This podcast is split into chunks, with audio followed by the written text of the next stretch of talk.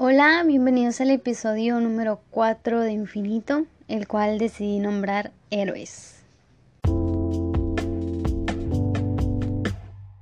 Y quisiera comenzar con una historia de un bebé primogénito que nació en 1957. Criado no en una familia de millonarios, pero sí de dos padres trabajadores que se esforzaban por darle lo mejor a su hijo. Comenzó a crecer y claro, la familia también comenzó a crecer. Desafortunadamente, este niño tomó muchas malas decisiones. A sus 12 años comenzó a probar drogas. Y no solo eso, también abandonó la escuela. Llegó solamente hasta el sexto grado. Un adolescente rebelde, que sentía que el mundo estaba en su contra y sobre todo sus padres.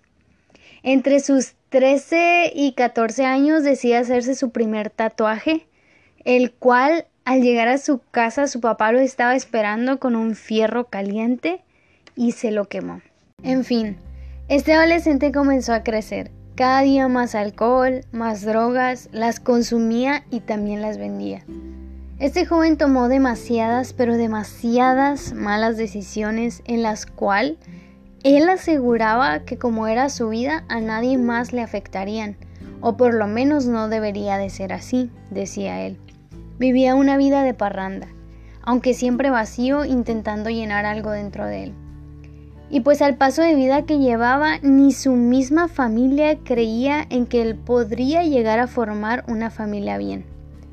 Los años pasaron, llegaban los 30 un adulto violento, grosero, arrogante, soberbio, muy rebelde, alcohólico, adicto a las drogas. Sus padres no lo aguantaban, era demasiado problemático. A la edad de 36 años, siendo ya una persona grande, con una vida llena de malas decisiones, el último que llegaba a pensar era si iba a tener hijos o una familia. Su egoísmo solo lo ayudó a dañarse y destruirse a sí mismo. Nadie, absolutamente nadie creía en él. No daban ni un centavo por su existencia. Y él eso lo sabía perfectamente, porque aunque intentaron muchas veces de muchas formas ayudarlo, cambiarlo y sacarlo de ese hoyo, no pudieron. Pero una noche, a solas, en un centro de rehabilitación en el cual él estaba, escuchando alabanzas de hombres que estaban en otro cuarto. E, ellos estaban cantando, su corazón comenzó a ser ministrado. Jesús llega al encuentro, lo libera, lo libera de las cadenas que lo ataban al alcohol, drogas, pornografía y una vida totalmente hundida en pecado. Jesús llega y le hace saber que lo amaba tanto que dio su vida misma en una cruz por él. Esto lo impresionó tanto que su vida no volvió a ser igual jamás. Y gloria a Dios por el héroe de héroes Jesús, quien dio su vida por él, como también por ti y por mí. Gloria a Dios por aquellos hombres héroes que con su alabanza desde otro cuarto pudo ser tocado y ministrado el corazón de este hombre, el cual fue salvo, y gracias a Dios por su misericordia, que no solo lo salvó, sino que le dio esperanza a este humano que estaba perdido y muerto en sus delitos y pecados. Dos años después de convertido a sus 38, conoce a una guapa mujer de 27 años, sierva del Señor. Tienen su primer cita y en esa primer cita se comprometen. Dos meses más tarde se casan. Y ahora estoy yo aquí, 20 años después, contándote la historia de mi padre.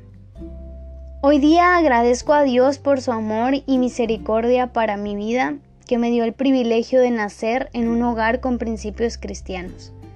Pero ojo acá, aunque mi papá fue salvo y desde el día uno abandonó toda su vida pasada, drogas, alcohol, y su vida tuvo un cambio drástico, y aunque Dios ha tenido y tuvo misericordia de él, aún así muchas de las malas decisiones que mi padre tomó en su juventud siguen teniendo consecuencias hoy día, en su vida y en la vida de mi hermano y la mía como sus hijos. Malas decisiones que cuando mi padre las tomó nunca pensó que 25 años después las consecuencias estarían viendo reflejadas en nosotros sus hijos. Y me gustaría que te preguntes esto. Cuando tomo decisiones, pienso en mis hijos y aún en los hijos de mis hijos. Estoy consciente que lo que yo siembro ahorita lo van a cosechar mis hijos y mis nietos. ¿Qué tanto pienso en esto? Si prestas atención al Salvador de este mundo, Jesús, se le nombró en varias ocasiones como el Hijo de David.